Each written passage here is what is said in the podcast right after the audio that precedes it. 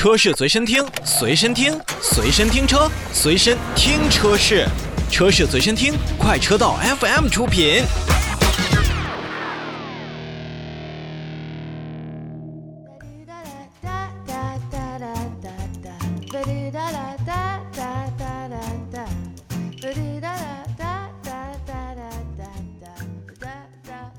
再来看一看，从六月份。很多的造车新势力们都在逐渐的发布自己的五月份的交付量，看一下自己的销售数据吧。那未来呢，继续问鼎造车新势力的交付量的一个榜首。五月份呢是交付了六千七百一十一台，随后是小鹏以五千六百八十六辆的销量，超过了理想的四千三百二十三辆，位居第二。而排在第三的并非是理想汽车，而是哪吒，其以四千五百零八辆略胜理想汽车之。后是领跑，上个月呢，五月份是交付了三千一百九十五辆。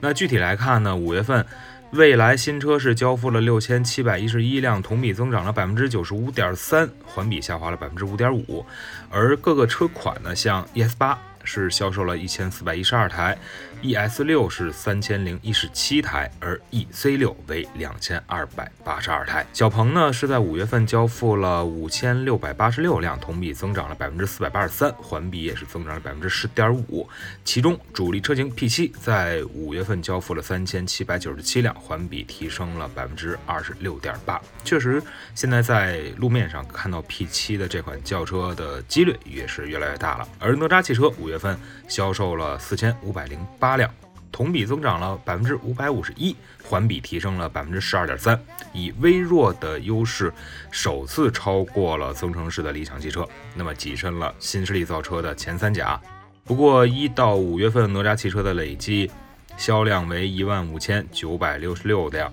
与理想汽车的两万两千四百四十一辆仍有大概七千多辆的一个差距。而理想汽车虽然是五月份排名第四，但是同比增长呢也是百分之一百零一点三，可能跟换代或者说是换新款有关系，因为毕竟这个交付啊，包括用新的芯片，也是会拖后它自己的一个交付的一个呃时间，包括一个速度。